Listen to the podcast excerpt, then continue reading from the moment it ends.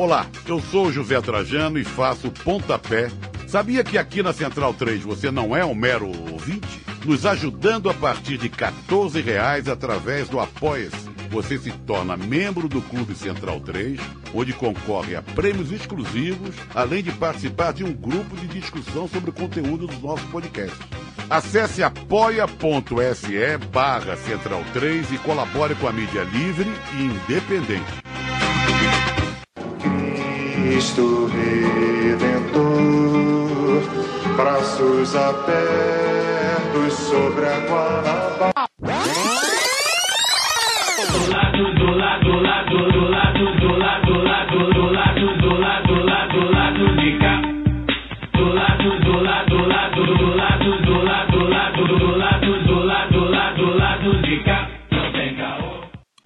Ouvintes da Central 3. Hoje é quinta-feira, dia 27 de maio de 2021. Está no ar mais um Lado B do Rio, o Lado B do Rio de edição número 196. Estamos chegando perto do 200.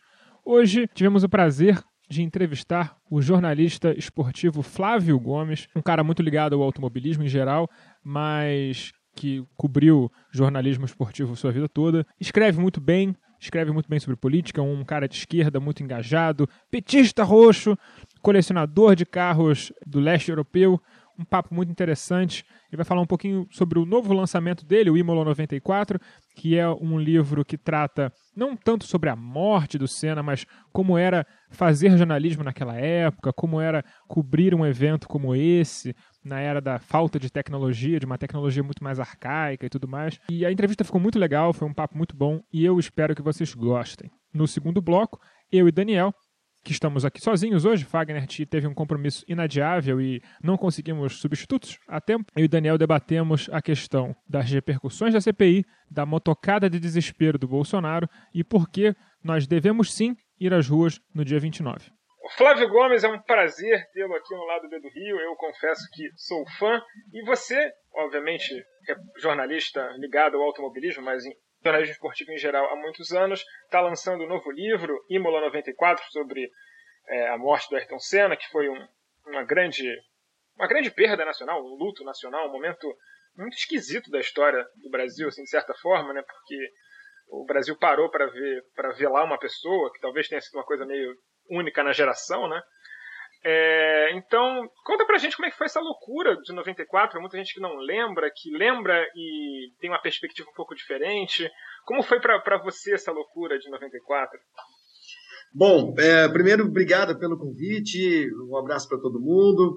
Alcísio, olha, o, o, o livro, na verdade, é, não é sobre o acidente, não é sobre o Ayrton Senna. Ele é um livro que termina com esse episódio, né?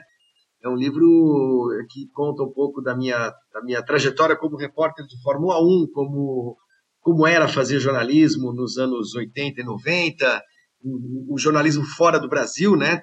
Sem esses, esses recursos todos que a gente tem hoje. Você, por exemplo, é um cara muito novo, você nasceu praticamente é, já com a internet existindo, né?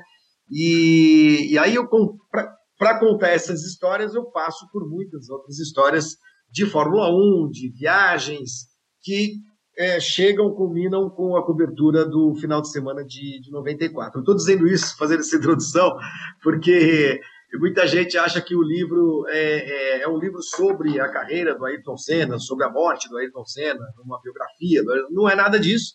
É, o, nome, o nome pode até sugerir alguma coisa nesse sentido, mas ele, na verdade, é um livro de jornalismo. É um livro de jornalismo e, e por que Imola 94? Porque é a grande cobertura que qualquer jornalista que trabalha com Fórmula 1, que trabalhou com Fórmula 1, e que estava lá em Imola naquele, naquele final de semana, é a grande cobertura que a gente fez, né? É, nada, nada se equivale a isso, não há nada muito parecido com isso na história é, pré-morte do Senna e nem pós, né, no, no, nesse universo da Fórmula 1.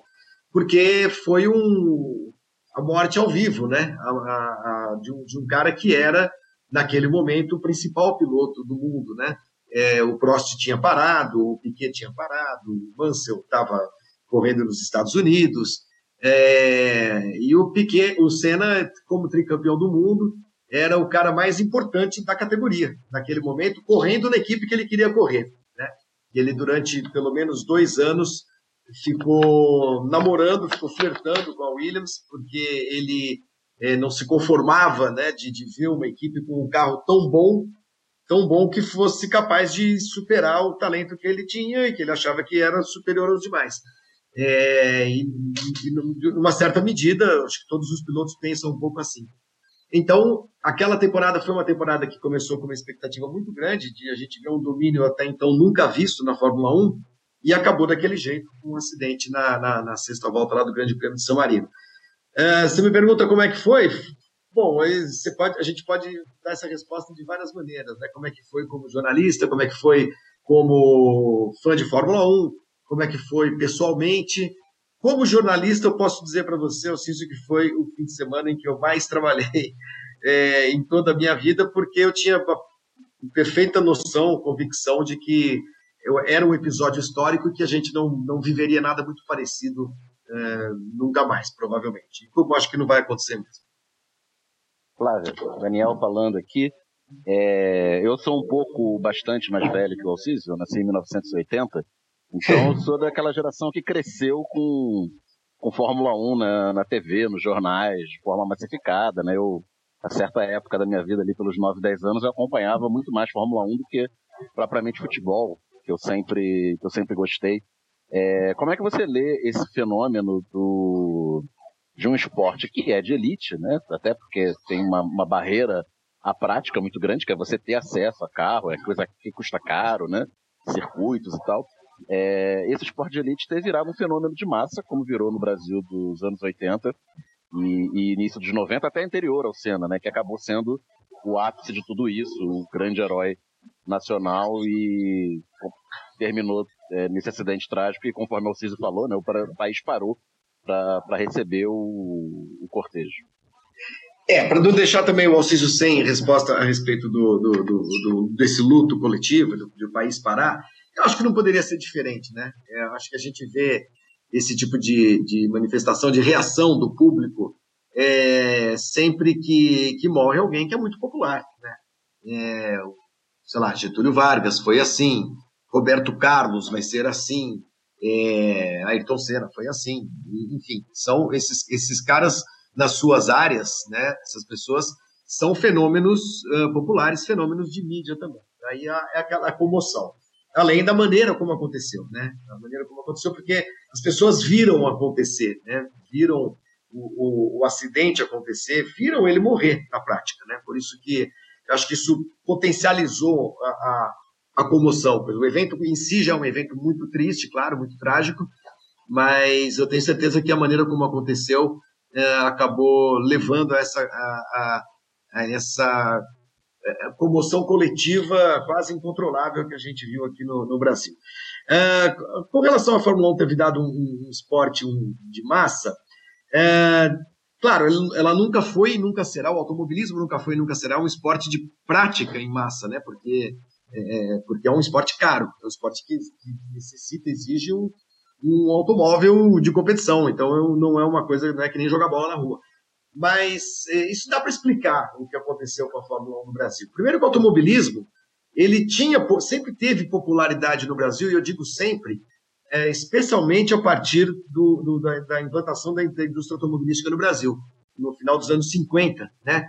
E nos anos 60, durante toda a década de 60 do século passado, com as fábricas de, de, de automóveis chegando ao Brasil, se instalando no Brasil, começando a produzir carros aqui, é, o carro sempre teve uma relação com o jovem muito estreita, né? A coisa da liberdade, é, de ter o seu, o, seu, o seu automóvel, o seu bem, o carro era um, o carro sempre fez parte do, do imaginário da, da, das pessoas, né? como bem. E, e, as fábricas elas investiam muito em automobilismo, investiam muito em corrida, porque as corridas eram um, um grande laboratório para elas, né? E assim o automobilismo se popularizou, especialmente a partir do que acontecia em Interlagos, né? É, porque a gente tinha a indústria automobilística basicamente sediada aqui no estado de São Paulo, é o autódromo, que era um autódromo que é, recebia é, todas essas fábricas, todos os pilotos, era o grande autódromo do Brasil, não vou dizer que era o único, mas era é, o, o, principal, sem dúvida.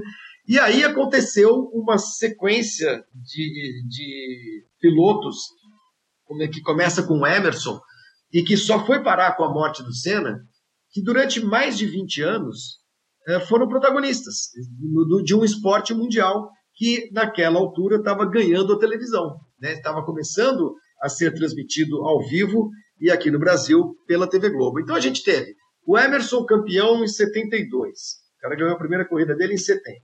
Foi campeão em 72 e 74 ele foi bicampeão. Aí, nesse meio tempo, ali apareceu o José Carlos Patti, que já começou a ganhar a corrida também. Ganhou uma, depois acabou morrendo. Mas ganhou aqui no Brasil. É, aí vem Nelson Piquet. Aí vem uma equipe brasileira, o Persuca. Aí vem Nelson Piquet.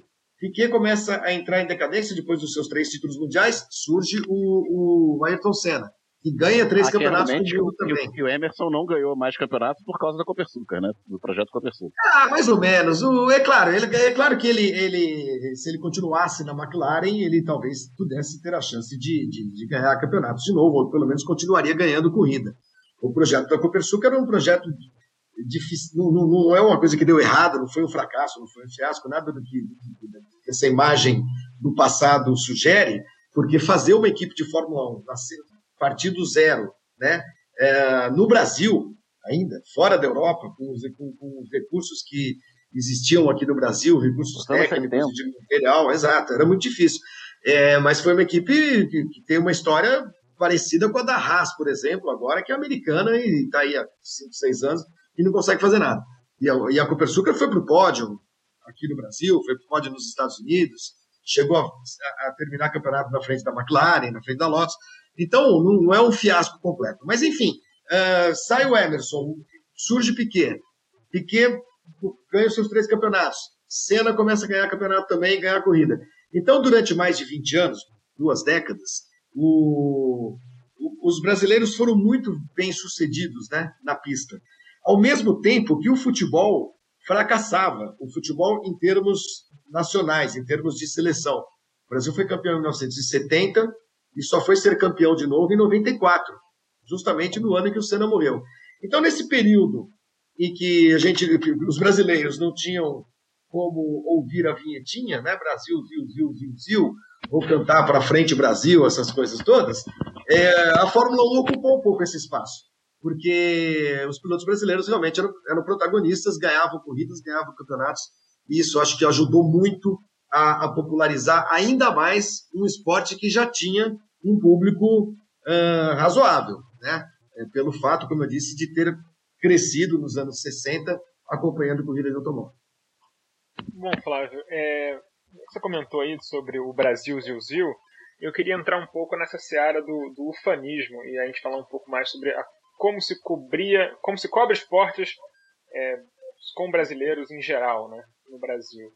É, certamente nos, em outros lugares é assim também. Sei lá, se eu ligo campeonato mundial de rugby na TV Sank, lá o galvão deles fica gritando que nem um louco também, de forma é, descontrolada. Eu acho que não seja uma exclusividade do Brasil. Mas, enfim, mesmo assim, é, como você vê essa, essa lógica midiática dessa criação de heróis nacionais? Não só o Senna. O Senna talvez seja um exemplo uh, que a gente possa usar aqui por causa da temática, mas até o Neymar, o Ronaldo Fenômeno lá, o, o, o Gordo, e tantos outros, assim, que são construídos como essas pessoas que são não só é, não só, só muito bons no que fazem, mas eles têm que ser ídolos nacionais, eles têm que ser a referência do povo, essa coisa toda. Assim. Como é que você vê essa construção? Cara, eu acho isso uma miséria intelectual danada, sabe? Porque é claro que não é exclusividade do Brasil, a gente vê isso em, algum, em outros países, eh, na Espanha, por exemplo, para eu ficar na Fórmula 1, é, a maneira como o, o, o, Alonso foi tratado durante anos, né, a tal da Alonso mania, é, a gente vê isso na França, como você falou agora, é, a gente vê isso em, em países latinos, principalmente, muito, aquela história de precisar de um herói. Mas eu acho isso, é, acho que precisa haver sempre na, na, na mídia um, algum ponto de equilíbrio, sabe? Entre essa histeria ufanista e, e, o, e o jornalismo, o jornalismo na sua essência, que é a informação, que é você não, não inventar história, não, não aumentar os feitos, as façanhas do, do, dos outros e tudo mais. Enfim, não transformar esses personagens em algo mais do que maior do que eles são. né? É, eles são, no fundo, apenas atletas, bons atletas, bons esportistas, grandes jogadores, grandes pilotos e tudo mais. Agora, é, transferir isso para um discurso patriótico, para um discurso fanista, eu acho uma, uma pataquada, uma coisa de jeca para burro, sabe? Aquela coisa de, ah, os caras levantou a nossa bandeira, é o nosso país, é o cacete, isso é uma puta bobagem, uma bobagem. Você pega os, o, o, o, um cara como, vai, o Senna, ou mesmo o Piquet, o Emerson, seja lá quem for, ah, o, o Ayrton levava a nossa bandeira pro, pro alto do pódio, não sei o quê. Pô, o Senna nunca disputou uma corrida no Brasil antes de chegar à Fórmula 1. Nunca correu aqui. Ele, o Senna não é fruto do automobilismo brasileiro, primeiro. Segundo, o, carro que ele corria era inglês, pneu era americano, o motor era japonês. Entendeu? É, que escasso de, de, de, de, de levantar a nossa bandeira. É uma bobagem isso. Mas é, é uma cultura que eu acho que, além de ser boba, ela é burra do ponto de vista comercial até. Porque você acaba formando um público que não, não, não se interessa propriamente pelo esporte. Ele se interessa pela nacionalidade do atleta, pelas vitórias do, do, do, atleta do seu país naquele esporte. E se por algum motivo o atleta do seu país, os atletas do seu país deixam de ganhar competições naquele esporte, esse público perde o interesse pelo esporte. Falando bem claramente da Fórmula 1, é o que a gente mais ouve. Ah, eu parei de ver quando o Senna morreu. Ah, a Fórmula 1 para mim acabou quando o Senna morreu. Porra, se o cara pensa isso, o cara nunca gostou de Fórmula 1, né? É, o cara gostava de ver o Senna ganhar, ou gostava de ver o brasileiro ganhar, gostava de ver, ouvir a musiquinha. O mesmo vale para o tênis, né? Com o fenômeno Guga, que foi um fenômeno de, é, de, de um período mais curto, né? Durou menos tempo, mas é, as pessoas passaram a se interessar por tênis. Aí acabou o Guga, acabou o tênis, né? Ah, então a gente tem N exemplos desse, desse dessa burrice uh, patriótica, né? Que faz com que você não forme um público interessado pelo esporte. Você faz um público, forma um público interessado uh, por vitórias brasileiras. Basicamente é isso. E eu acho isso uma bobagem. Eu acho isso uma bobagem. Eu acho que você forma falsos ídolos muitas vezes. Você uh, transforma em você, trans, você você cria devotos desses caras, entendeu? Ainda mais hoje a gente vê com rede. Imagina o Senna com rede social. A gente ia ser nossa, se, se existisse rede social em 1994 ou nos anos 90, isso, o mundo seria insuportável, porque é, você passa a ter os defensores, os devotos, os, é, os cenistas, os piquetistas, os fitipaldistas, sei lá o quê, e a vida vira um inferno. Então eu acho uh, que o, o, jornalismo esportivo peca muito nisso, peca muito. Eu acho que, claro que você tem de é, alimentar algumas é, alguns, uh, algumas histórias, algumas boas histórias. É claro que você não pode tratar o Ronaldinho Gaúcho como você tratava o, sei lá, o, o Alex Alves da Portuguesa. Você está falando de, de, de, atletas diferentes, mas ao mesmo tempo você não pode exagerar é, na, na, na, idolatria, porque uh, quando você exagera você transforma essas pessoas em pessoas absolutamente cegas para a realidade. É, só nessa parte sobre idolatria, é, a gente nunca viu nenhuma foto muito gráfica, muito gore do Senna. E na mesma época, quando os Mamonas Assassinas morreram, eles talvez sejam, tenham sido vítimas da primeira corrente de internet de fotos extremamente gráficas, né? Os rapazes lá acidentados de avião. É, você acha que o fato. Obviamente, hoje, se tivessem redes sociais, essas fotos não teriam ficado ocultas, né? Teriam desaparecido de alguma forma. Mas você tem a impressão que é, de certa forma, essa questão nunca teve acesso a essas fotos por causa dessa produção midiática, será? Não. É, o que aconteceu, isso eu posso falar com, com bastante propriedade, sem achismo. O que aconteceu na, na, naquele dia, naquele acidente, foi que uh, no local onde aconteceu o acidente e a maneira como foi feito o atendimento, é claro, é, hoje talvez algum, algum paramédico, algum fiscal de pista, alguma coisa assim, talvez se aproximasse do carro e sacasse o celular e tirasse fotos. Sim, isso aconteceria, né? Mas o fato de fotos do Senna acidentado nunca terem vindo à tona é, se dá pura e simplesmente pelo fato de que elas nunca foram feitas. O, único, o único fotógrafo que, que, tirou, que fez imagens do Ayrton é, ferido, né, da hora do, do resgate, foi um italiano chamado Angelo Orsi, é, porque em Imola, o, não sei se vocês sabem, o, onde, onde o Senna bateu, tem, é do, do, lado de lá do muro é um, tem um rio, né? tem, uma, tem uma pequena trilha e tem o rio, o Rio Santerno. E aquela pequena trilha ali, ela ficava reservada a, aos fotógrafos, né? Que faziam de, de, de, de scooter, né? É, o trajeto entre a reta dos boxes e a freada da curva Tosa, que fica lá em cima, que é um, é um ponto muito bom para fazer fotografia. Ninguém ficava postado ali na, na tamburela. Quando houve o acidente, esse fotógrafo, o Orsi, ele pegou a lambretinha dele e foi até o local do, do, do, da batida, mirou a máquina pelo lado uh, de trás do, alambrado e saiu disparando fotos, sem ver o que estava fotografando, porque não eram fotos digitais. Né? Foi tá, tá, tá, tá, tá, tá, tirou, tirou, tirou, tirou, tirou. E só foi ver o que, o que, ele, o que ele conseguiu registrar quando ele revelou as fotos. Uh, o Ângelo era muito amigo do Senna, era um dos poucos amigos que o, que o Senna tinha, é, porque conhecia o Ayrton desde muito jovenzinho, nas outras categorias. O Angelo Orsi é um fotógrafo desses históricos da Fórmula 1. E ele, uh, ele trabalhava na época para a revista Auto Sprint, ele avisou o editor dele, falou assim, olha, eu tenho as fotos, não vou publicar, guardou tudo no cofre e elas nunca foram vistas. Então, se há fotos, por exemplo, feitas, uh, provavelmente há, no hospital ou na, na autópsia, na autópsia, muito provável, porque acho que é preciso documentar aquela coisa legalmente falando, né? Mas naquela época não havia o, o, esse, esse mundo de, de, gente com um telefone na mão para tirar foto de qualquer coisa. Né? Então, essas fotos, hoje, ela, provavelmente essas imagens iriam surgir de alguma maneira. Né? Mas daquela época não é que eh, se ocultou foto ou se ocultaram imagens para preservar a imagem do Senna, nada disso, isso não aconteceu. Claro, você começou nos anos 80 já, né? Jornalismo. É, é, não, eu, é isso. É, então você foi do, você está desde os anos 80 no, nessa seara, é, você passou por redação do jornal escrito, TV aberta, TV fechada, site, revista, publicação independente.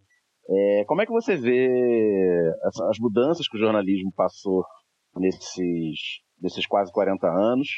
e a questão das novas mídias e como, apesar das novas mídias, né, que lá no início da internet, nos anos 90, existia um certo discurso de que a internet democratizaria a, a informação. Por um lado, tem todo mundo passou a ter acesso a produzir conteúdo, mas nessa, nessa desse excesso de conteúdo produzido a gente tem muito lixo, podemos chamar assim, e o, a imprensa corporativa diminuiu muito o espaço de, de trabalho remunerado, digno para os profissionais, é, e os, os grandes proprietários acabaram ficando mais fortes, digamos assim. Como é que você vê isso e o papel, da, o papel e as possibilidades da mídia independente hoje em dia?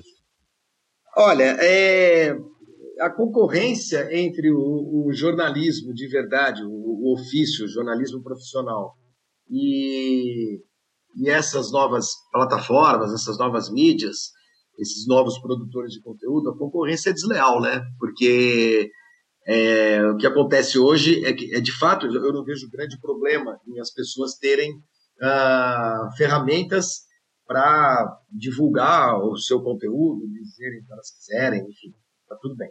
Mas o problema é confundir isso com jornalismo, né? É confundir qualquer conteúdo só porque ele está sendo produzido em vídeo, ou, só, ou porque ele está sendo produzido em texto, ou porque está sendo produzido em áudio, né? É, confundir tudo que está sendo feito nessas, nessas mídias com o jornalismo é o que é um grande problema.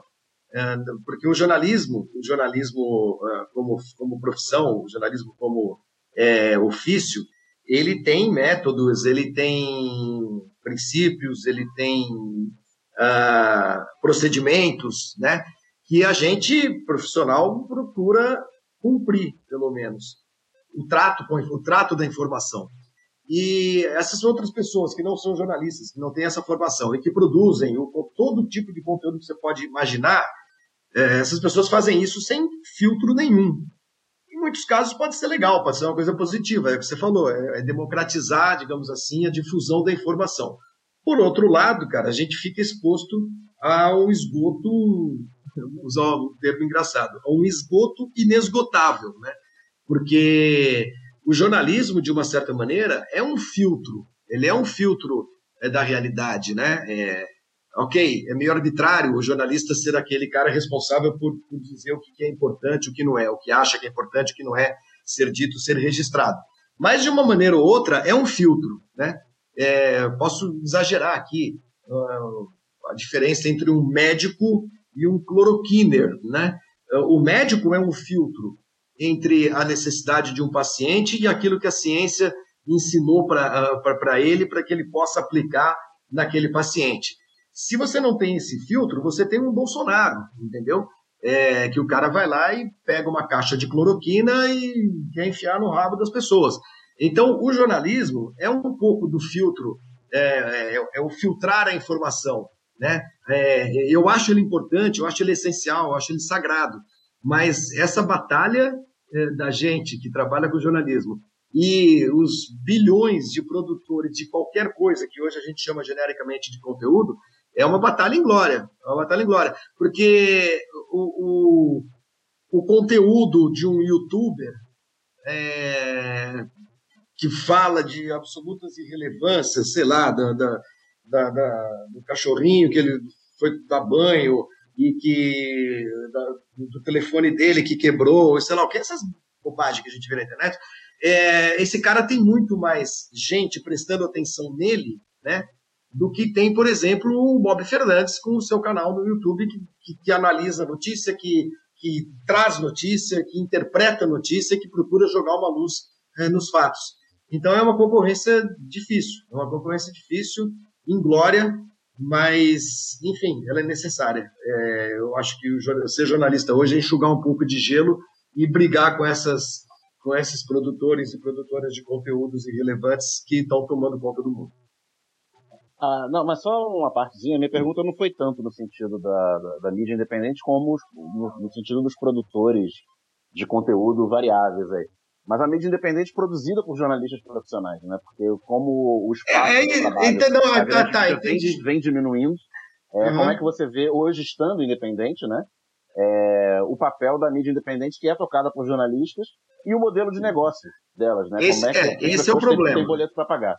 Esse é o problema. O problema eu ia chegar lá. Né? É, a mídia independente, ela é algo muito positivo, porque o que, que nós jornalistas nos vimos diante de quê? De que quando essas plataformas passaram a ser uh, utilizadas e criadas, a gente se viu diante da possibilidade de produzir jornalismo sem uh, fazê-lo a serviço de um, de um grande grupo de mídia, de um grupo de uma grande corporação que, goste-se ou não, uh, tem dono e, e trabalha em função dos, dos interesses e dos gostos do dono. Então a gente se vê com uma, uma boa possibilidade, claro, grandes, ótimas ferramentas para poder fazer um trabalho independente de verdade, né? Mas mesmo aí, Daniel, eu acho que a gente, Daniel e Alciso, eu acho que a gente está perdido nesse, nesse oceano de, de, de confusão, né? É, de confundir, inclusive, por exemplo, a mídia, uma mídia independente com um youtuber, né? Que, que na verdade faz comunicação, não faz jornalismo. Mas o público, as pessoas, eles já não, as pessoas já não conseguem distinguir direito isso. É, não conseguem entender o que é jornalismo e o que não é jornalismo. É, o que mais a gente ouve hoje? Eu vi na internet. Que caralho eu vi na internet? Né? Viu onde na internet?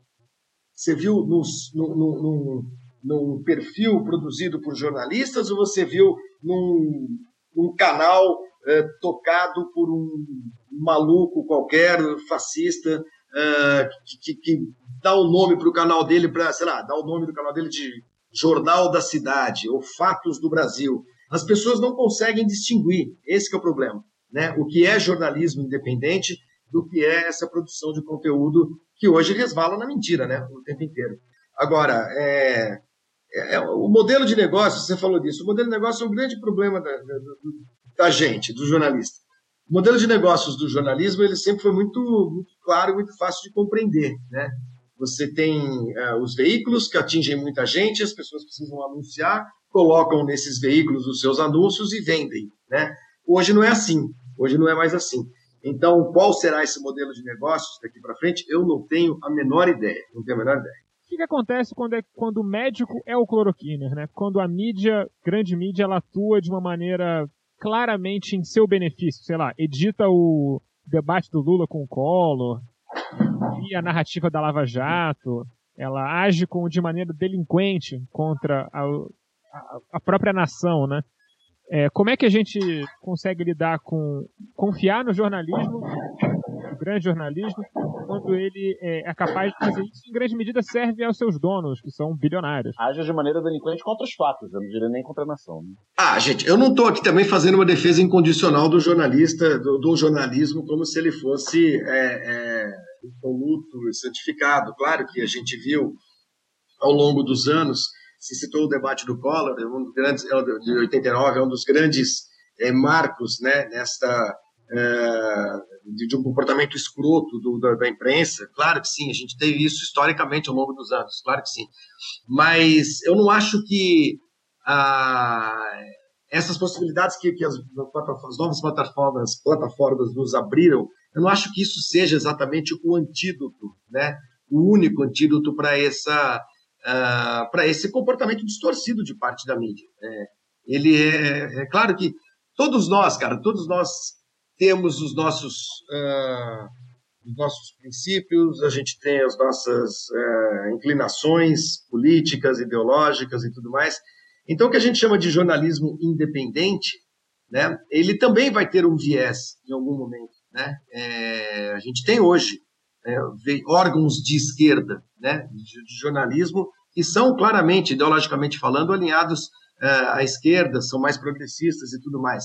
Agora, a gente tem também é, veículos de informação profissionais é, que se posicionam de uma maneira é, muito clara do ponto de vista ideológico, de não serem de esquerda, por exemplo, mas que nem por isso fazem mau jornalismo, né?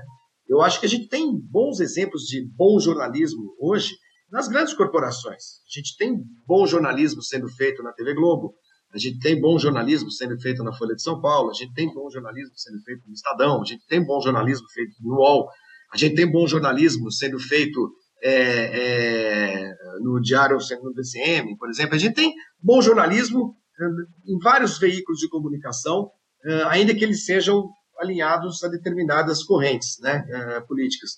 O que, o, que, o, que, o que nos prejudica, o que nos uh, uh, joga na lama é o comportamento desonesto, é a desonestidade, que às vezes acontece, que às vezes acontece também em veículos de esquerda, também em veículos progressistas e tudo mais, né? Então, enfim, é, como é que a gente combate isso? Eu acho que eu trabalhei em grandes corporações, vocês falaram no início, eu trabalhei na Folha, eu trabalhei é, na Fox, eu trabalhei na Jovem Pan, trabalhei na Rádio Bandeirantes. Se você disser para mim que esses, que, esses, que esses veículos de comunicação, que esses grupos é, nunca fizeram uma. uma uh, nunca cometeram um deslize, é claro que cometeram. Imagina, centenas, milhares, né? Mas são os veículos que existem e a gente tem, tinha de tentar, sempre tentou e muitas vezes conseguiu, praticar um bom jornalismo nesses veículos também. Não dá para também tirar a importância, sei lá, da Folha no, no momento da redemocratização do Brasil. Não dá para a gente desconsiderar o que a Globo faz hoje com o, o governo Bolsonaro só porque ela foi filha da puta em 1989 com o Lula, entendeu? A gente precisa entender o momento, a gente precisa saber também é, é, analisar o que está sendo feito e elogiar o que está sendo feito de bom. Eu acho que muita coisa boa se faz, inclusive, nesses veículos, nesses grandes veículos de comunicação. É, a postura crítica do leitor é fundamental, até para ele filtrar o conteúdo que, que ele lê. Né? É, Flávio, você é, teve sempre como carro-chefe da sua carreira o automobilismo, mas se, se envolveu também no, no jornalismo esportivo de maneira geral nos últimos anos na, na Fox, é, você participava dos, toda, na SPN também, né, da toda a cobertura do futebol, dos programas de futebol. É, esse momento que a gente vive do, jornalismo esportivo, né? Com a, a, a aquisição da, da, Fox pelo grupo Disney, mais uma concentração, é, a Globo deixando de transmitir diversos campeonatos, a TVs, a Bandeirantes e o SBT entrando na, na disputa por eventos. É, Sabe-se lá como, ou sabemos como, da origem desse, desse dinheiro e o, uma aposta grande nos pay-per-views e streaming. A gente vai ver uma, uma maior concorrência no mercado esportivo ou a gente está rumo a uma maior elitização do, do acesso ao, ao conteúdo de, de eventos? Olha, tá todo mundo apostando, dá para perceber que tá todo mundo apostando no streaming e não é só no esporte, né? É, no entretenimento, é, também no jornalismo em alguns momentos. E eu acho que ah, não está havendo exatamente uma nenhuma quebra de, de monopólio. Aqui no Brasil, o que está acontecendo aqui no Brasil nesse momento, eu acho que é o seguinte: é o, o, a gente tem um grupo de mídia que é hegemônico do país, que é o Grupo Globo, e que há alguns anos, dois, três anos talvez, percebeu que o futuro é streaming. E no futuro, a maneira de assistir, de consumir televisão, é, vai ser muito diferente do que, do que é hoje. Né? É, hoje a gente ainda paga TV a cabo, mas se você botar, botar na ponta do lápis ali, você gasta para TV a cabo, se você, ao invés disso, é, assinasse dois ou três serviços de streaming para as coisas que te interessam, você iria gastar muito, muito menos eu acho que é, esses grandes grupos de comunicação perceberam isso. Por isso a, a Disney eu conheço muita gente que está fazendo isso. Está assinando três, quatro streamings e cancelou a TV a cabo. Exatamente, porque a TV a cabo, o, o, o que me parece é que a TV a cabo tende a encolher muito, né?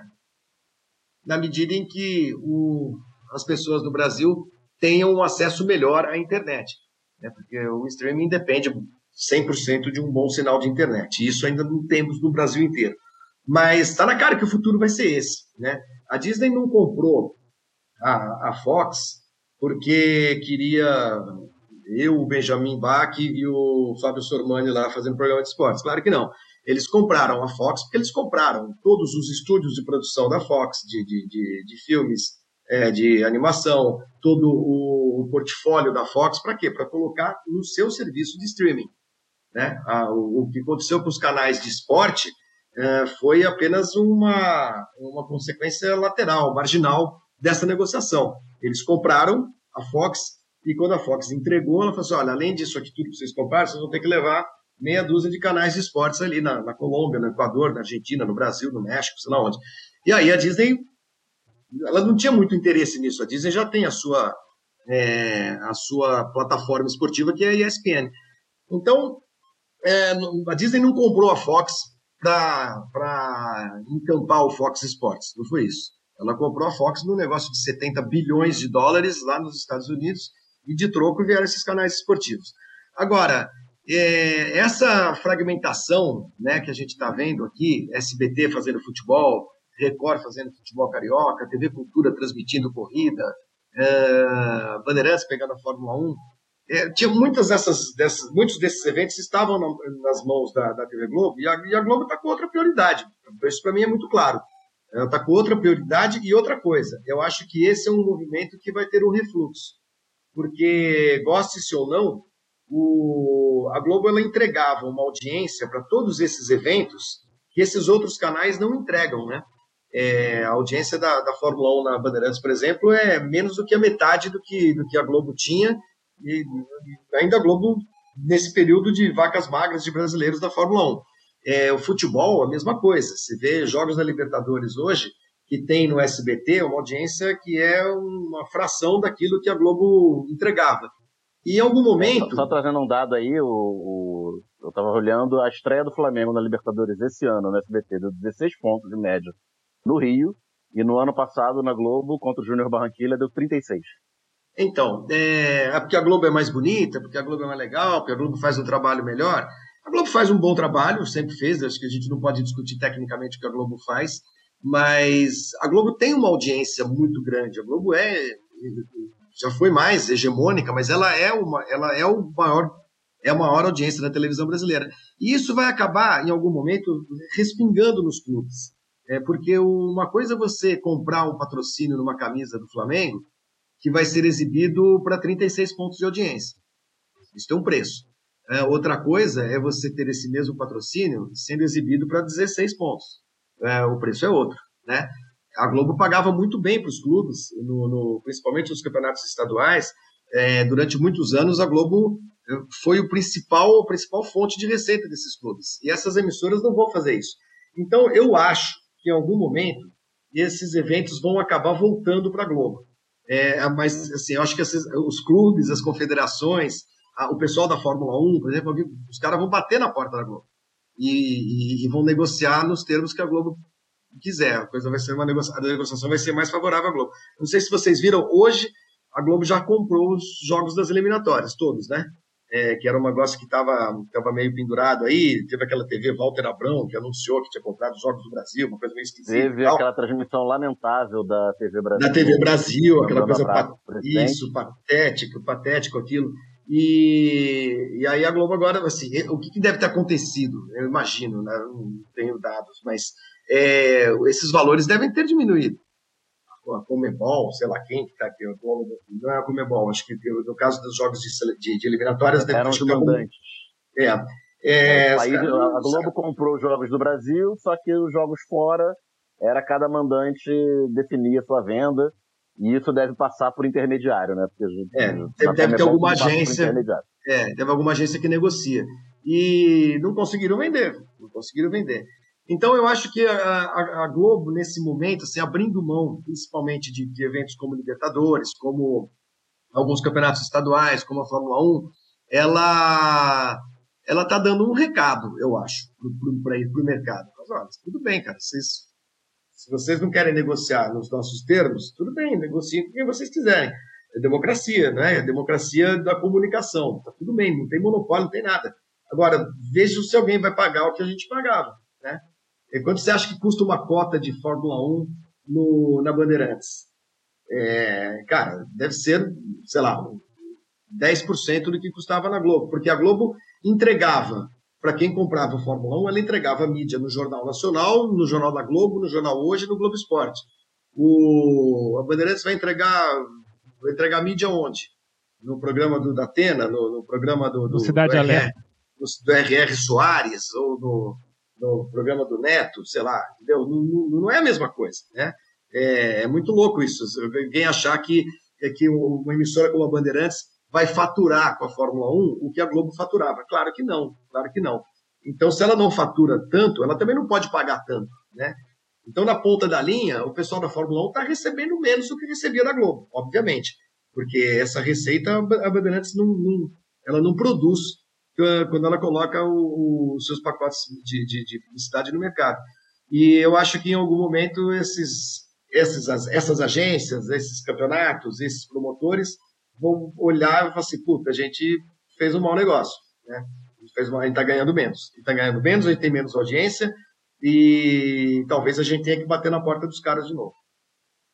É, Flávio, mudando um pouco de assunto, passando um pouco mais sobre a sua figura, né? Você é um cara declaradamente de esquerda e particularmente defensor do socialismo real, né? Inclusive colecionador de carros do socialismo real, que é muito interessante também. É, antes de você entrar aqui, eu vi que um dos últimos tweets que você postou foi, que, ah, foi o ranking de mortos por milhão, né? O Brasil está em oitavo e acima deles apenas ex-membros do bloco, do antigo bloco soviético, né? É, eu não sei se você teve a oportunidade de, de visitar esses países ou, ou, interagir com muita gente que, que, que veio do, deles, do espólio né, desses países, mas como é a sua visão sobre o mundo bipolar, como era antes do final da União Soviética e como ficou depois? Você acha que o mundo sente falta da União Soviética?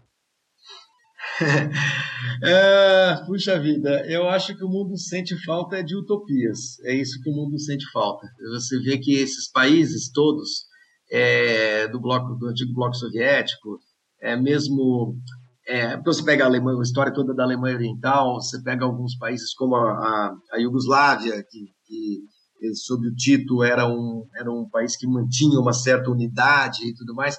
Porque eu acho que, eu acho que na história, né, historicamente, o que se pensou lá atrás É, não, não foram regimes totalitários, mas sim utopias. Algumas deram certo, outras não deram, outras deram muito errado. Agora, dizer também, por conta disso, é que o, o, o capitalismo que a gente conhece é algo que deu muito certo? Também não, né? Também não. Não é porque, não é porque você tem hoje, é, sei lá, na, na, na, na Bulgária, acesso ao iPhone, que a vida na Bulgária é melhor do que era nos anos do, do, do, do, regime, regime comunista.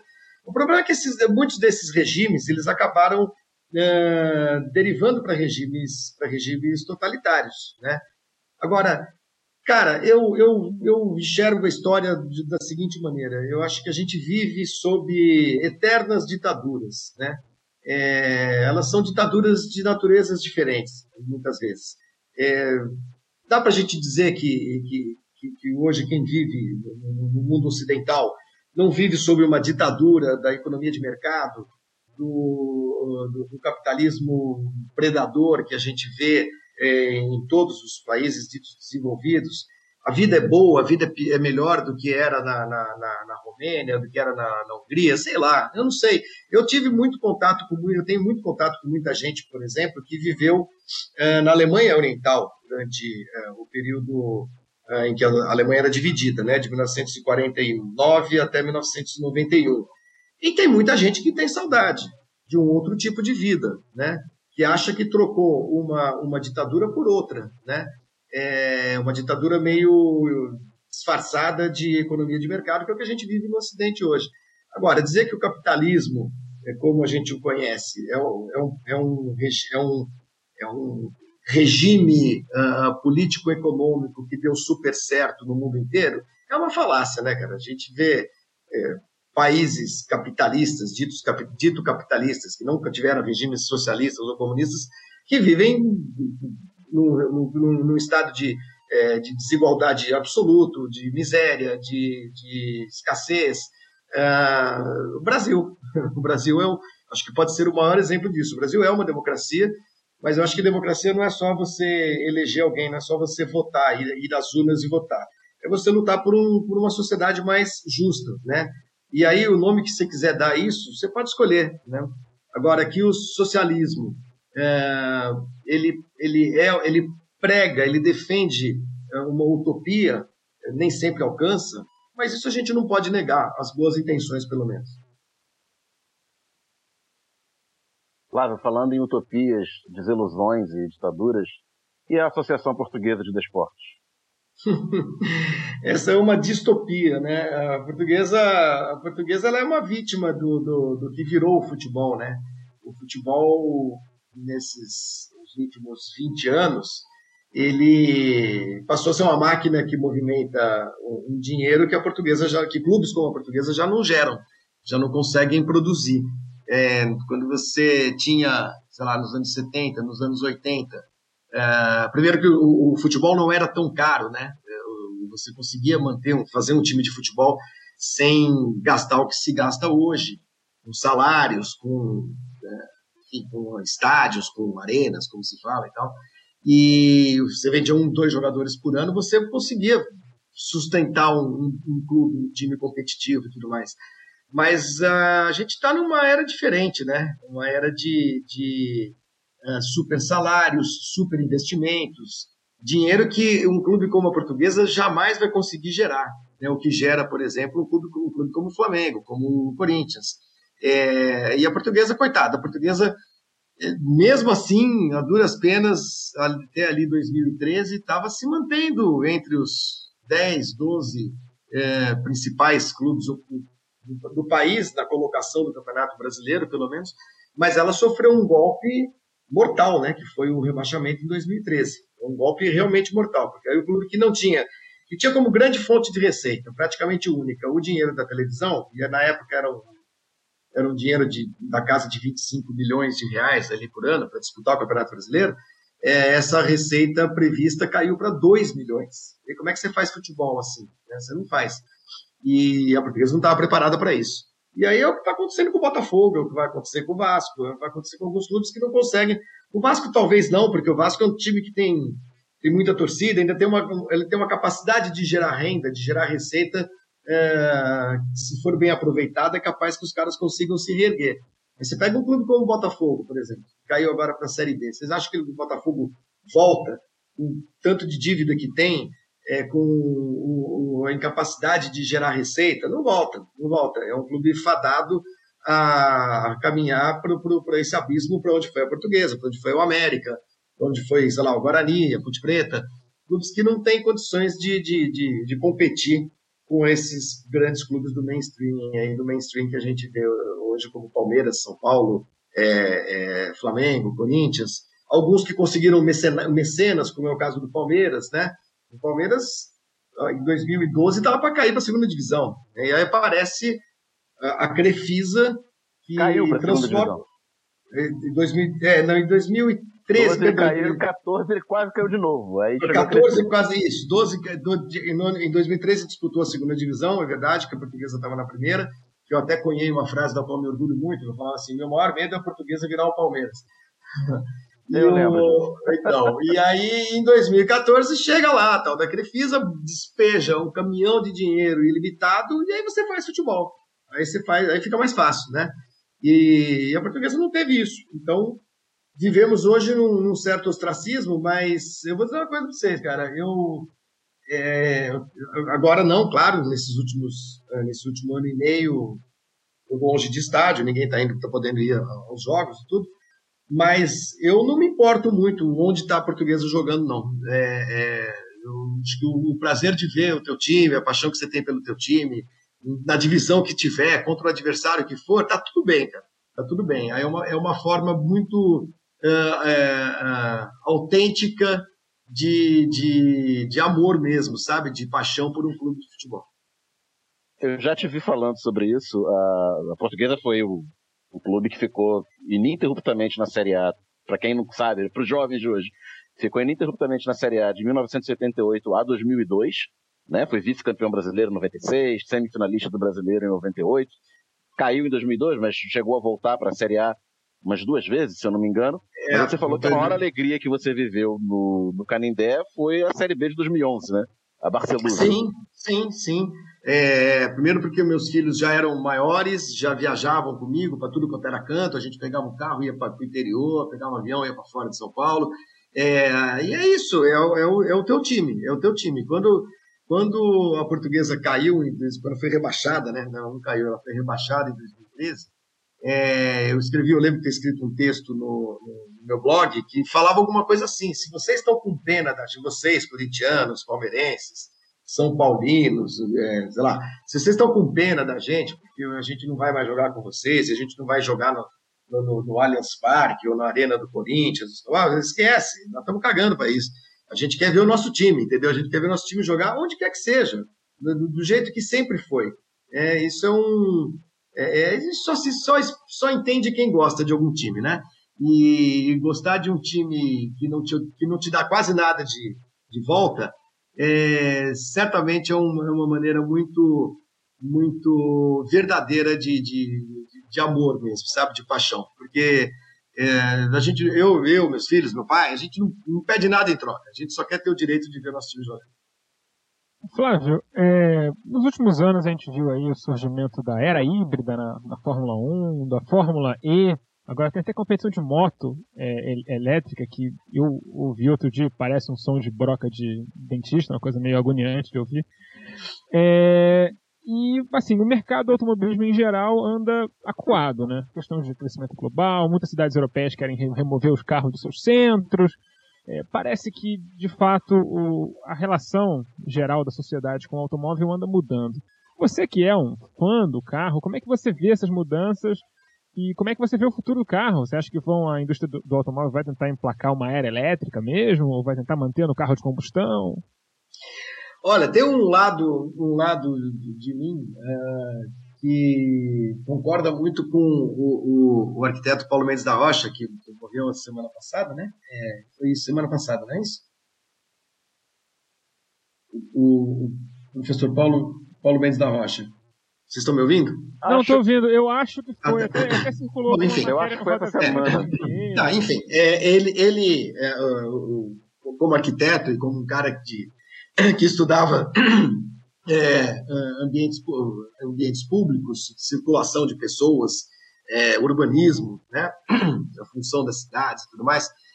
No Roda, no Roda Viva, de poucos anos atrás, ele estava falando sobre carro e ele dizia é, um negócio que não tem como você contrapor a lógica, né?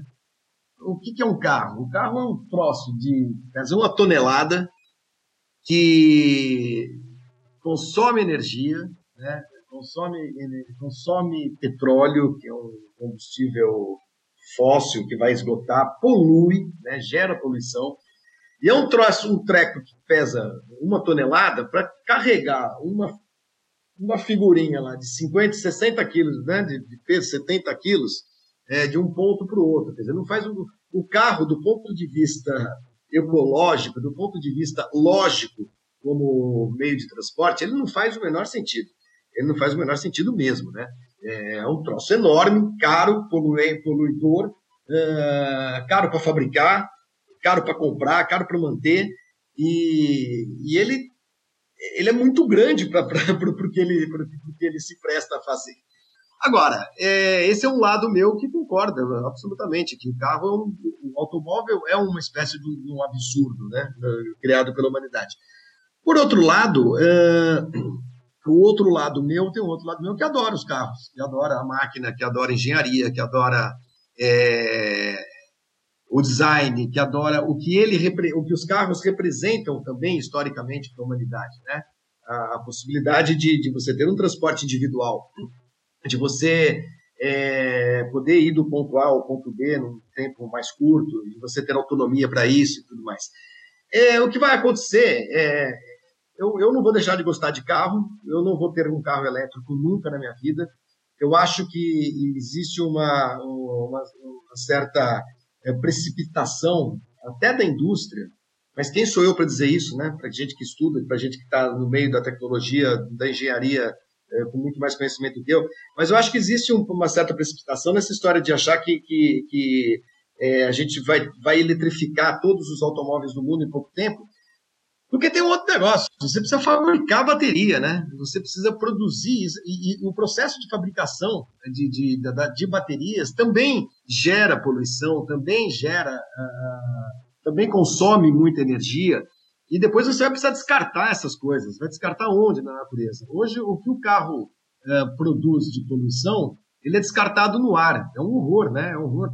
As cidades são poluídas, é, causam, os carros causam problemas, a fumaça causa problemas respiratórios e tudo mais. Agora, se você tivesse toda essa frota que a gente tem hoje no mundo de carros é, elétricos, as baterias elas têm vida útil, né? E a hora que elas acabarem, você vai fazer o que com elas? Bateria tem chumbo. Bateria é um troço que também vai poluir é, o, o, meio ambiente em algum momento, no momento em que ela, os carros forem descartados.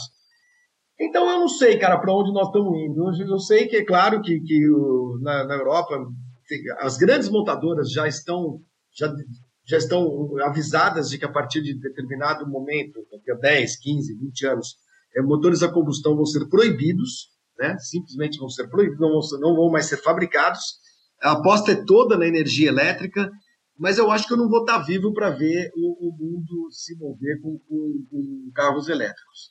E eu vou continuar gostando dos meus carros, que poluem, que fazem barulho, que fazem fumaça e tudo mais. Mas eu acho que a gente também não pode, não pode vilanizar o automóvel do jeito que a sociedade vilaniza, né? É, de, vivam sem. Vamos ver como é que é. Não é assim, não é tão simples assim. Eu lembro que uma vez, cara, eu fiz um. Tinha um negócio, não estava na ESPN ainda. Me convidaram para um, um desafio modal, chamava esse negócio. É, a gente saía lá da, aqui da perto da, da Berrini para ir até a prefeitura de São Paulo. Aí era o seguinte: era um cara de bicicleta, era um cara de patinete, era um, uma, alguém a pé, alguém de moto, alguém de ônibus, não sei, tinha todos os modais possíveis e eu de carro. Né? Uh, eu, quando eu cheguei, eu fui um dos últimos a chegar, fui um dos caras que mais demorou para chegar, porque foram 6 horas da tarde, para sair lá da Berrina, para chegar na, na, na, no centro da cidade, o trânsito desgraçado, errei o caminho e tudo. Mas foi engraçado porque quando eu cheguei, as pessoas tavam, as pessoas me olhavam como se eu fosse uma espécie de demônio, sabe? O cara do carro, olha, esse é o cara do carro. Aí a vontade que eu tinha de dizer, escuta, vivam sem carro, né? Se você precisar pegar ir para pegar a estrada para ir lá para sua casinha lá de Maresias, você não vai a pé, você não vai de bicicleta, você não vai de patins, você não vai de asa delta, vai o caralho, vai de carro, entendeu? É, então a gente não deve vilanizar, demonizar o automóvel do jeito que muita gente demoniza. Né? Eu não sou uma pessoa, eu sou uma pessoa meio radical em um monte de coisas, mas eu acho que no, no, né, no trato com o automóvel a gente precisa ponderar uma série de coisas e não pode jamais esquecer o tanto que o automóvel é, é importante também para o ser humano. Não dá para negar isso. É, acho muito interessante essa reflexão não, é, que você fez sobre. Só não, só, eu não vou fazer pergunta, não, só falar um negócio a reflexão que você faz aí sobre a questão do automóvel na Europa e para onde vão essas baterias, eu acho que em grande parte é uma questão do própria mentalidade colonial deles, né? Foda-se para onde vão as baterias, né? Vai lá para Gâmbia, para Senegal, que dane-se, é que nem como fazem hoje com o computador, né? Mandam lá para Gana, para um monte de criança de 25 anos, colocar fogo nas coisas e tentar ficar pegando peça de, de computador para reciclar. Enfim. Não, eu só ia é, trazer informação aqui o Paulo Mendes da Rocha morreu domingo. Por isso que a gente domingo. ficou nessa essa semana, semana passada. Exato, no fim, esta semana. Bom, é, Flávio, é, eu falo com tranquilidade, porque, como já falei em off, leio você há muito tempo, você é uma das pessoas que eu mais admiro como, como escritor em si, gosto muito do seu texto. Está com um livro novo aí, o Imola, que já está fora de tiragem, né? Sua primeira tiragem acabou, estão lançando aí uma segunda. Então, quem quiser entrar nessa fila de espera para o seu novo livro, como é que faz? Pois é, rapaz, o livro esgotou em questão de três semanas. Foi uma coisa bem, bem legal, assim. A gente vendeu 3 mil exemplares, que é uma tiragem considerável, né, para o mercado editorial brasileiro. E, e, aí nós estamos rodando mais mil, uma segunda edição, já com algumas correções, inclusive, e tal. E, esse, e essa venda tá sendo, vai ser feita só pelo site da editora, cara, porque também estamos vivendo um novo momento é, no mercado editorial, né? As livrarias, boa parte delas é, fechada, é, muitas fechando a, as portas. O comércio é, de livros, ele praticamente, não vou dizer que ele, ele é 100% digital hoje, eu não tenho esses dados, mas as pessoas estão comprando livros uh, pela internet, estão comprando tudo pela internet, por que não comprariam livros também, né? Então a gente vai vender o livro, o livro não vai chegar sequer em livrarias, porque o, o custo de livraria, de distribuição, ele praticamente engole o preço do livro inteiro, né? E a gente vai vender o livro só pelo site da, da, da, da editora, que se chama Gulliver, com dois L's, Gulliver Editora. Eu acho que daqui a uns 10 dias, no máximo duas semanas, a gente já coloca o livro de novo para vender. Eu fiz uma pré-venda é, Alcísio e Daniel, e que durou uma semana e era uma pré-venda tosca, completamente tosca, era por e-mail. Assim, ah, se você quiser o livro, me escreve um e-mail, né? E aí eu explicava como é que comprava e tudo mais pelo e-mail, porque eu, na pré-venda eu mandava os exemplares autografados e tudo. Cara, vendi, vendi 2.500 livros, eu passei 20 dias autografando o livro, a minha namorada botando etiqueta, botando dentro do envelope, levando no correio, foi uma maluquice completa. E essa segunda edição não vai ter pré-venda, né? Ela vai entrar direto lá no site da editora. E se precisa, a gente roda mais. Eu acho que talvez até precise. Mas eu vou dizer para vocês, pegou a gente um pouquinho de, de surpresa pela velocidade com que o livro foi vendido, sabe? É, não é um livro barato, é um livro que custa 70, 69,90 mais 15 reais de frete, quer dizer, é, e não chega no dia seguinte na casa das pessoas, vai na, na, velocidade dos correios e tal. E mesmo assim vendeu muito bem, vendeu muito, vendeu bastante mesmo, foi bem legal. Tem algum livro seu que está em tiragem, se as pessoas quiserem ler o seu? Então, sua cara, literatura? É, eu, eu não sou um, um, autor muito profícuo. Assim, eu tenho, na verdade, eu tenho quatro livros publicados, né? O primeiro livro é um livro de 2005 que não era para ser um livro, é uma coletânea de, de crônicas que eu escrevia para eu escrevia para muitos jornais do Brasil, né, quando eu viajava para a Fórmula 1. E eu tinha uns textos que eu chamava de diário de viagem. E esses textos ninguém publicava, geralmente era muito grande, estava em crise de papel, os jornais não tinham espaço, aquelas coisas.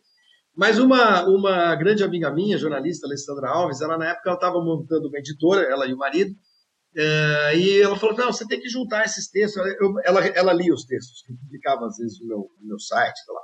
E ela falou: não, não, esses textos têm que ser publicados, não sei o que e tal, e virou um livro. Né? Isso foi em 2005, chama-se O Boto do Reno. A gente na época tirou 3 mil livros também, nós estamos falando de uma época que não existiam redes sociais né, ainda, e as pessoas compravam livro em livraria mesmo, e encalhou um monte de livro, sei lá, encalhou um terço dessa tiragem, pelo menos encalhou. E aí, cara, o ano passado, esses livros estavam tudo na minha casa, na casa do meu pai, aqui em São Paulo. Eu estava morando no Rio. Eu resolvi vender os livros. Meu pai estava precisando de espaço, lá, pô, um monte de livro aqui e tal. Eu comecei a vender pelo, pela internet. Vendi, vendi tudo, assim, em três meses vendi os mil livros. Eu tirei uma outra eh, edição, uh, esse livro chama-se, eu já falei, eu acho, O Boto do Reno, e vou ter que tirar outra agora. Então esse livro também está esgotado. Uh, e a venda vai ser direta também. Quem quiser comprar vai ter que perguntar para mim como é que faz. Aí eu tenho um livro, de, eu tenho um romance chamado Dois Cigarros, esse está esse tá à venda no site da Gulliver, esse está disponível. Eu tenho um outro livrinho, que é um livro de, de viagem, que é um livro sobre um carro, né? eu e os carros. É um livro sobre um Trabante. Eu tenho um Trabante, né? um Trabante da Alemanha Oriental e tal. E eu, eu conto como é que foi. Quando eu encontrei esse carro, eu viajei com ele pelo leste europeu e tal. E é, um, é praticamente um diáriozinho de viagem, mas é bem divertido também. Então, no site da Gulliver, eu acho que esses dois ainda encontram. O, o, o Gerd, né? Gerd der Trave, que chama o livro, e o Dois Cigarros. Os outros dois vão ter que esperar a nova edição. É, muito obrigado, Flávio. Segue se inscrevendo sobre automobilismo no seu site. Vocês, quem não gosta de automobilismo e quiser ler alguma coisa sua, você escreve no seu blog ainda sobre outros temas? Ah, não, menos. Eu, eu, eu costumava no meu blog escrever sobre temas diversos, assim, mas é, essa, essa coisa de você abrir para comentário, um monte de gente que vem te xingar, que vem te encher o saco, é, dava muito trabalho, sabe? Dava muito trabalho bloquear as pessoas. Então eu meio que parei de, de, de escrever sobre outros temas que não o automobilismo uh, no meu blog. E, estou assim, nesse momento estou assim, ainda mais agora, cara. Nesses últimos dois anos, é, eu acabo me manifestando mais mesmo em Twitter, em, em Twitter, né? Basicamente então, é isso. Quem, te vê, quem quiser te ver mandar a Bolsonaro tomar no cu, só em live agora. É, em live sim. As minhas lives eu tenho feito aí toda semana. Eu faço um programinha de segunda-feira que se chama Bem Merdinhas, né? Que é para concorrer com o Bem Amigos. Concorrer aí, com os é, Exatamente. E aí e eu falo, falo o que eu quiser. Eu sempre falei, na verdade, sabe? Eu nunca, nunca me, nunca me, nunca coloquei freio pelo fato de estar trabalhando na grande mídia e tudo mais. Nunca, já tive alguns aborrecimentos, mas eu nunca, nunca deixei de, de me expressar do jeito que eu acho que eu devo me expressar. E, e aí agora o, o, a minha plataforminha tem sido essa, esse canalzinho no YouTube. Flávio Gomes, muito obrigado. Boa noite. Se quiser deixar um recado final, o microfone é seu. Ah, é, obrigado a vocês. É, recado. Meu amigo, a gente precisa se livrar. No ano que vem, espero que isso aconteça e no ano que vem chegue o mais rápido possível. A gente precisa se livrar dessa coisa tosca, repugnante que virou presidente do Brasil. E, e temos de sobreviver, né? Acho que sobreviver hoje a esse, a esse esse país medieval que virou Brasil, hoje é quase um ato de resistência. Então é isso, se cuidem e vamos tentar passar por esse por essa tragédia que eu juro, olha, eu nunca a gente sabia que ia ser ruim, mas eu nunca imaginei que pudesse ser tão ruim quanto está sendo. Valeu, gente, um abraço.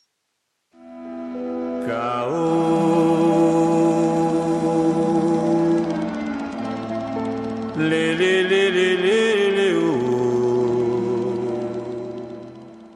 diferente de quase todo podcast semanal de notícias como o nosso, nós não vamos falar da CPI essa semana. Como diria Pedro Dalto gritando nos áudios lá do meio delírio, Cristiano, eu não aguento mais! Então a gente vai falar de outras coisas, falar de, de das repercussões que a pandemia anda causando na política brasileira, que são nesse momento mais interessantes do que o conteúdo da CPI em si. Até porque eu tenho certeza que boa parte dos ouvintes está ciente do que está acontecendo, se não está acompanhando direto, né? Porque que a audiência de todas essas transmissões da própria TV Senado, a audiência está recorde e tal, então imagino que esteja muita gente ouvindo, muita gente vendo o que está acontecendo lá na CPI.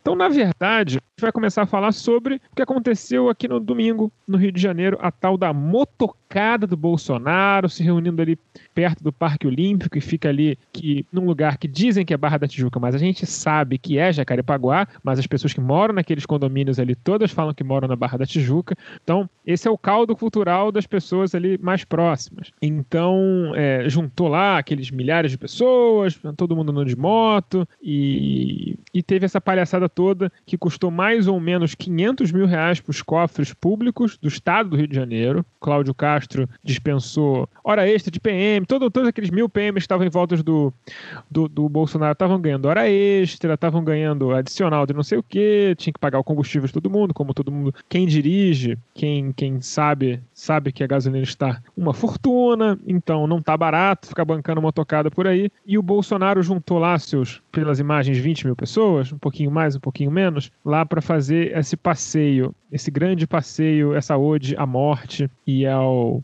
delírio, né? Daniel Soares, você que é um oriunde da Zona Oeste, conta pra gente como é que esse tipo de manifestação é mobilizado. É, lembrando que a minha Zona Oeste é outra, né? Para quem não é do Rio de Janeiro, a, o centro do município do Rio de Janeiro fica no extremo leste, né? Então, o que é chamado de Zona Oeste é praticamente dois terços do território do município, com metade da população.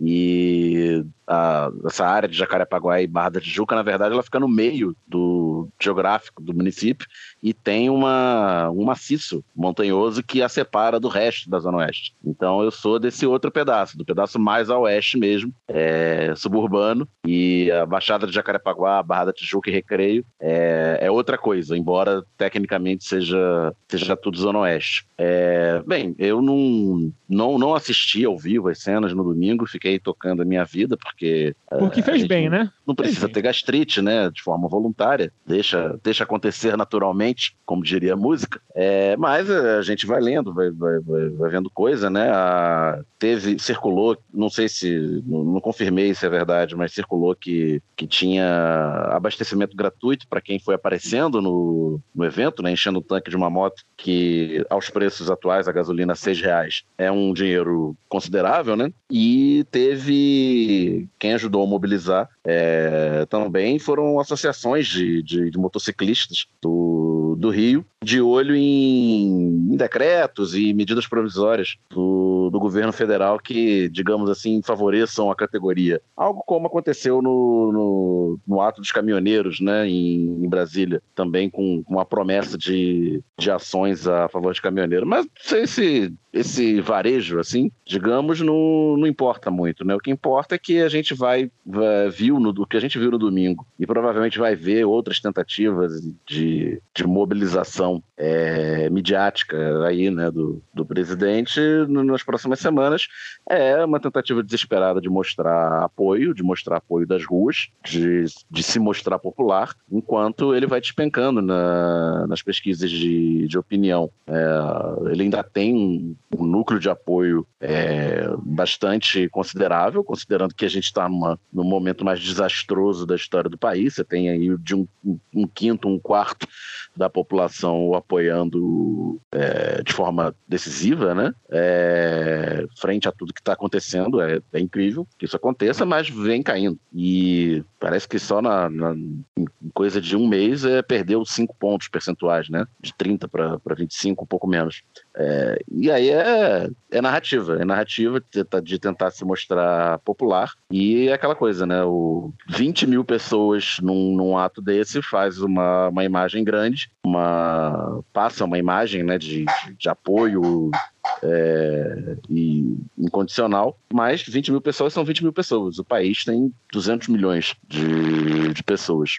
E por isso é o, chegou a hora da gente também mostrar o mostrar o nosso lado, né? Que o nosso lado também é, ocupa a rua, que o nosso lado também tem muita gente, que o nosso lado também tem disposição. Infelizmente, né, no momento atual, na pandemia, uh, isso não, não dá para fazer isso toda hora, não dá para fazer isso de qualquer jeito. Tem que fazer isso tomando todos os cuidados necessários. Mas sábado vai teatro, né? Pois é, antes de a gente passar para a manifestação do nosso sábado, dia 29, que eu acho muito importante a gente conversar sobre que está rolando e sobre, enfim, essa ideia de, de ir às ruas. Eu acho só eu só queria pontuar um, algo que o Daniel tocou, mas que eu acho muito importante, é ressaltar que muita gente ficou muito desesperada no domingo, ficou absolutamente em pânico com aquelas imagens. Estamos perdidos, olha quanta gente está com ele. Mas, gente, esse tipo de imagem é exatamente o objetivo daquilo.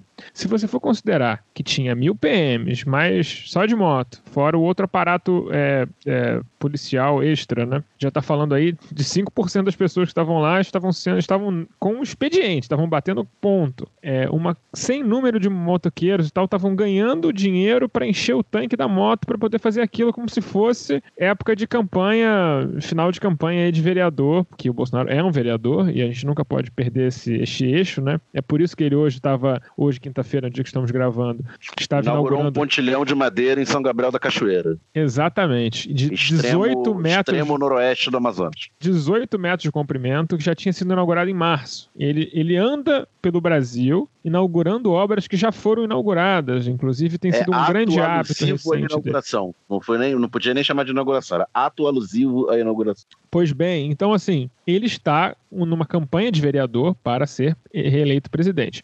Então aquilo ali é, uma, é um ato caro, mas para tentar demonstrar uma força que ele não tem, aquilo é uma demonstração de fraqueza, porque ele teve que fazer uma puta organização para conseguir juntar um grupo de pessoas bastante seleto e muita gente ali que não estava pela ideologia, estava pela questão do fato de que, amigo, estamos falando de um tanque de moto hoje, custa quase 100 reais para encher, bicho. Não é pouca coisa. Não é pouca coisa. E para uma pessoa que, que vive disso, que usa essa moto para transporte, para trabalho, faz uma puta diferença, né? Então, assim, é, isso tem que ser colocado em perspectiva e a galera de esquerda, em geral, tem que se acalmar um pouco. O Bolsonaro nunca esteve tão fraco. Ele não tem. Ele conseguiu se queimar com o exército de uma forma, acho que ainda maior, com essa história do Pazuello aparecer lá. Eu acho que esse é o ponto final desse, desse debate, porque já, tão, já tem um monte de, de continha apócrifa no Twitter e no Facebook de, Bolsa, de Pazuello, governador do Rio 2022. Isso foi, aquilo foi um ato de lançamento da campanha do Pazuello com o Cláudio Castro pagando a conta achando que era para ele. Então a gente está falando assim de um caso de cornitude política do Cláudio Castro, que é um verme é, insignificante, que é inimaginável. O cara estava tomando uma facada nas costas do Bolsonaro, que faz isso com todos os seus aliados, na frente dele, no meio de um palco, É, e tava O achando Castro bom. patrocinou, patrocinou o ato, né? Foi lá no lançamento, botou a polícia à disposição. Um ato que pode ser de lançamento de uma candidatura adversária a ele, né?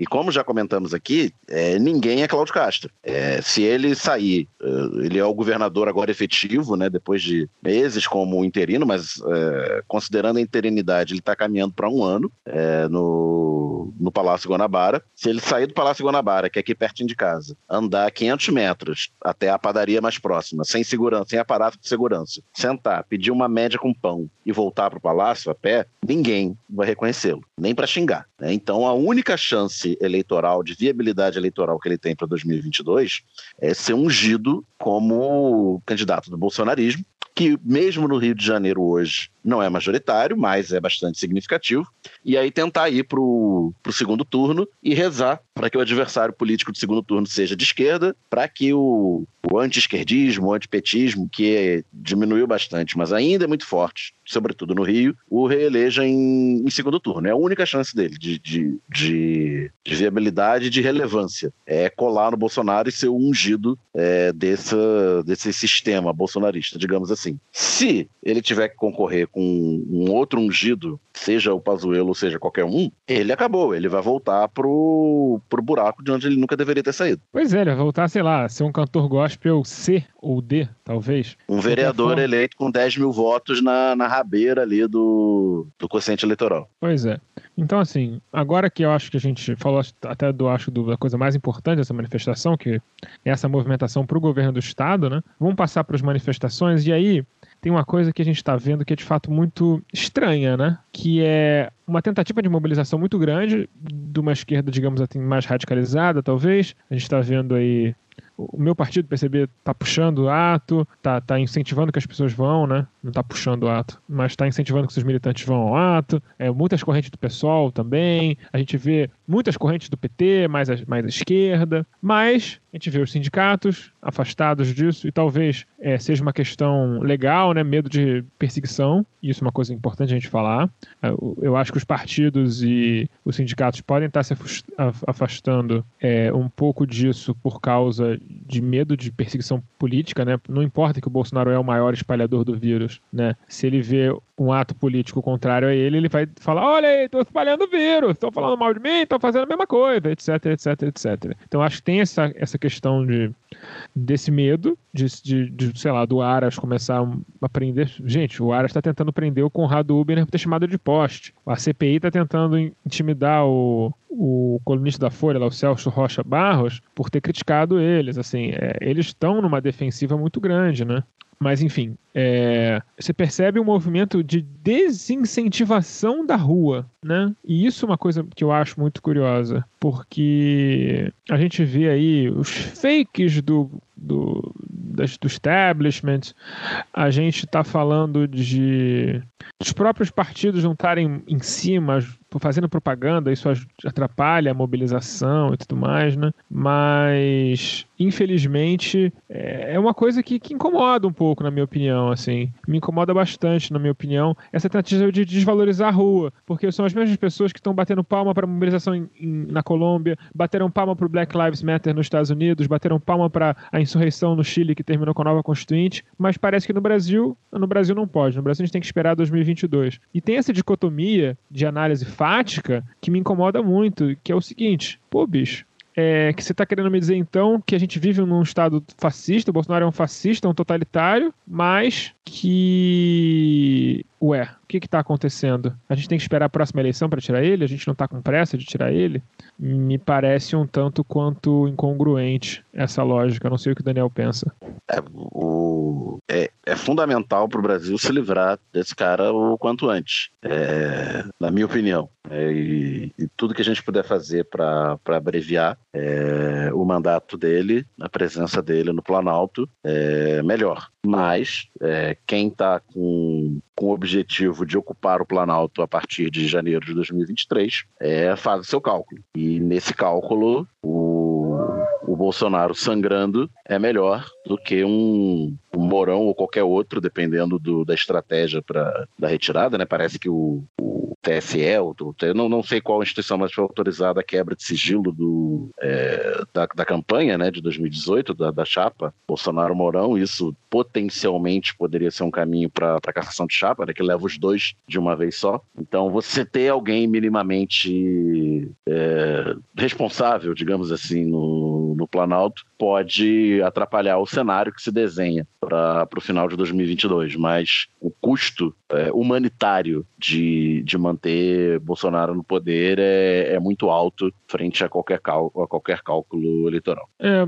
pois é, assim, é, e essas mobilizações, eu sinceramente acho, e eu acho que a gente tem que muito pensar nas quais são as possibilidades. Eu acho que talvez isso seja uma coisa que está sendo que talvez fosse debatível, eu acho válido. Pensa assim, ah, o que, que adianta ir às ruas se o impeachment do Bolsonaro hoje é praticamente impossível? Né? Com a história do tratorão, que a gente sabe que o Congresso está na mão do cara. E por mais que não vai, mas mais que acontecesse, por exemplo, amanhã do, do, sábado tem um milhão de pessoas na Paulista, 500 mil aqui no Rio, serem manifestações de grande monta, de grande monta, assim, manifestações maiores, muito maiores que o 15M, por exemplo, no ano, no ano retrasado já, já perdi a temporalidade do mundo. O que que, o que que realisticamente pode acontecer dessas manifestações? E eu acho que aí, eu acho que até, de certa forma, poderia entender a crítica, de falar, ah, não vai conseguir tirar o cara, então a gente tá indo pra rua pra quê? Mas eu acho que isso em grande medida, é, a desidratação do Bolsonaro como pessoa pode estar até acontecendo, mas é, é, fundamental que a gente consiga desidratar o bolsonarismo como força política desse faci esse neofascismo liberal que está vendendo a Eletrobras ilegalmente, que está vendendo a SEDAI ilegalmente, que está tentando passar uma PEC de reforma do serviço público, que é a PEC da, racha é a PEC da rachadinha, não tem como decidir de outra forma, vai acabar com o serviço público de vez. Para você virar serviço público, você tem que basicamente ter um, um peixe político. Você, você acaba com a lógica da impessoalidade no serviço público. Né? Está, está sendo tramitado pelo Lira. A gente está vendo tentativas de destruição do regimento interno para destruir a capacidade da oposição se articular e muitas outras coisas. A gente, é, tem tanta coisa acontecendo na Câmara que fica até difícil. Né? Outro dia teve um, um debate sobre maconha medicinal que terminou em agressão de um, um deputado. Enfim, essa gente, é, é ela, ela até por estar acuada, talvez até por sentir que o seu tempo pode estar chegando ao fim,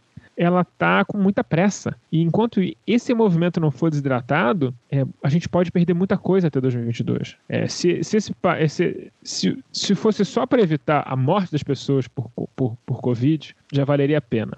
Mas a gente pode chegar à conclusão que isso talvez seja é, factualmente impossível. Que esse Congresso jamais vai ou votar um impeachment ou aceitar uma denúncia de crime comum. Digamos que o Aras acorde um dia revoltado denuncie o Bolsonaro por um crime comum de, de contágio, algum crime contra a saúde pública, e esse Congresso tem que votar isso. É muito difícil que isso passasse. Então, assim, as vias institucionais estão quase todas fechadas, mas as ruas, elas podem imobilizar muita gente que está, cara, que está colado com o Bolsonaro. É, é, aquela história, o Centrão não carrega caixão, né? Se o Bolsonaro for visto como um morto político, nem passar essas coisas, os caras vão ter pique para passar, bicho. E é muito importante que a gente consiga fazer isso. Então é por isso que esses protestos são muito importantes. É, infelizmente, parece assustador falar isso, mas eu acho que as mortes por Covid no Brasil, elas não podem mais ser evitadas. Elas não podem mais ser evitadas. O que for acontecer, vai acontecer, e é por isso que virou. Essa lógica de proteção coletiva foi pro cacete, né, cara? É por isso que a gente tá meio perdido, é por isso que a gente tá sendo obrigado a. É por isso que talvez seja por isso que tá acontecendo o que eu falei no segunda, na terça-feira, no lado B Notícia, do fiscal de comorbidade, né?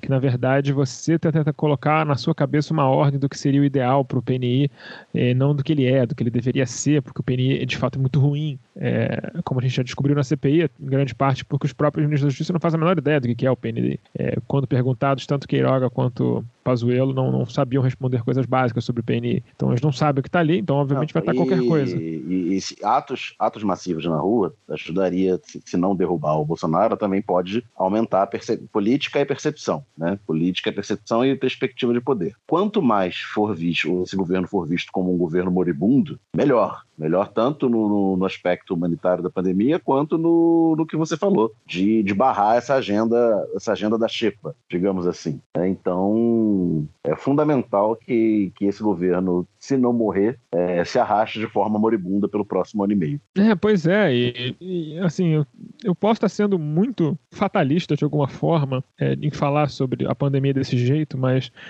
é, infelizmente a gente está vendo aí na, na, na CPI, a gente podia estar todo mundo já imunizado, entendeu? gente poderia estar com 75% da população com cobertura vacinal. E está com uma situação muito diferente na nossa pandemia, muito diferente. Mas, infelizmente, é, isso me parece que, até por como funciona o vírus, a propagação, mesmo se o Bolsonaro saísse hoje do poder, a gente ainda veria para esse platô de 2 mil mortes por dia por pelo menos mais uns três meses. Então, é, do jeito que está essa disseminação do vírus, a própria disseminação da desinformação que é associada a, ao negacionismo e essa tentativa de forçar uma vida normal numa, num mundo completamente anormal, a coisa é muito complicada. Não me parece uma solução simples e direta, mas eu espero que a gente consiga de alguma forma se mobilizar, ir às ruas quem pode, com a sua PFF2, com o máximo distanciamento social possível, para a gente botar pressão nesse governo, porque eu acho que a única coisa que a gente pode fazer como povo agora é isso, é botar pressão e mostrar que a gente está indignado e que essa, a gente espera que essa CPI dê resultados. As manifestações podem ajudar, dependendo do seu tamanho, a fazer a CPI ganhar força também, a chegar a resultados melhores, aos promotores de justiça que vão receber essas, esses processos se sentirem mais pressionados a denunciar essas pessoas. Não é só o Aras, nem todo mundo ali tem foro especial, isso vai para milhares de promotores pelo Brasil, dependendo das suas é, responsabilidades. Então, ir às ruas é muito importante me deixa muito triste que existe uma parte da esquerda que é contra isso, porque acha que vai resolver tudo na institucionalidade. Amigo, a institucionalidade foi o que deixou a gente onde a gente está hoje. Eu não sei se ela é uma solução para qualquer coisa. A nota, a nota final é essa, né? Então, elencamos motivos pelo qual, pelos quais é necessário, pelos quais são necessários é, ir para rua. E, é claro, quem pode, quem se acha seguro para isso, tomando todo tipo de precaução. Não vou, não vou ficar enumerando aqui, né? Você tem, tem vários tutoriais aí circulando na, na internet de como você não vai conseguir eliminar risco, porque é impossível eliminar, mas é possível diminuí-los muito, né? Diminuir o risco em muito. Então, é, tome os devidos cuidados e quem puder e se sentir confortável para rua. Pois é, se você tem dúvidas sobre protocolo de segurança, procure o Twitter do Zamiliano. Zamiliano, apresentador do Revolu Show. Vou, vou ver se eu, se eu coloco na descrição do episódio o link do, do que da descrição dele, do que ele, ele tem uma, um conjunto legal assim de medidas e tal. Ele é, explica bem. Então, se você tiver dúvidas, eu vou botar, tentar botar o link aqui. Daniel, boa noite. Boa noite. É, espero que, o, que, os atos sejam muito bem sucedidos no, no, sábado e até semana que vem. Boa noite. Faço, faço minha das palavras do Daniel. Espero que os atos é, sejam bem sucedidos. Espero que tenhamos aí uh, bons números nas ruas, números em peso e que, que quem for se cuide bem e tal, máscarazinha, pá, vai estar tudo certo. É, e eu aguardo vocês semana que vem com mais Lado B do Rio.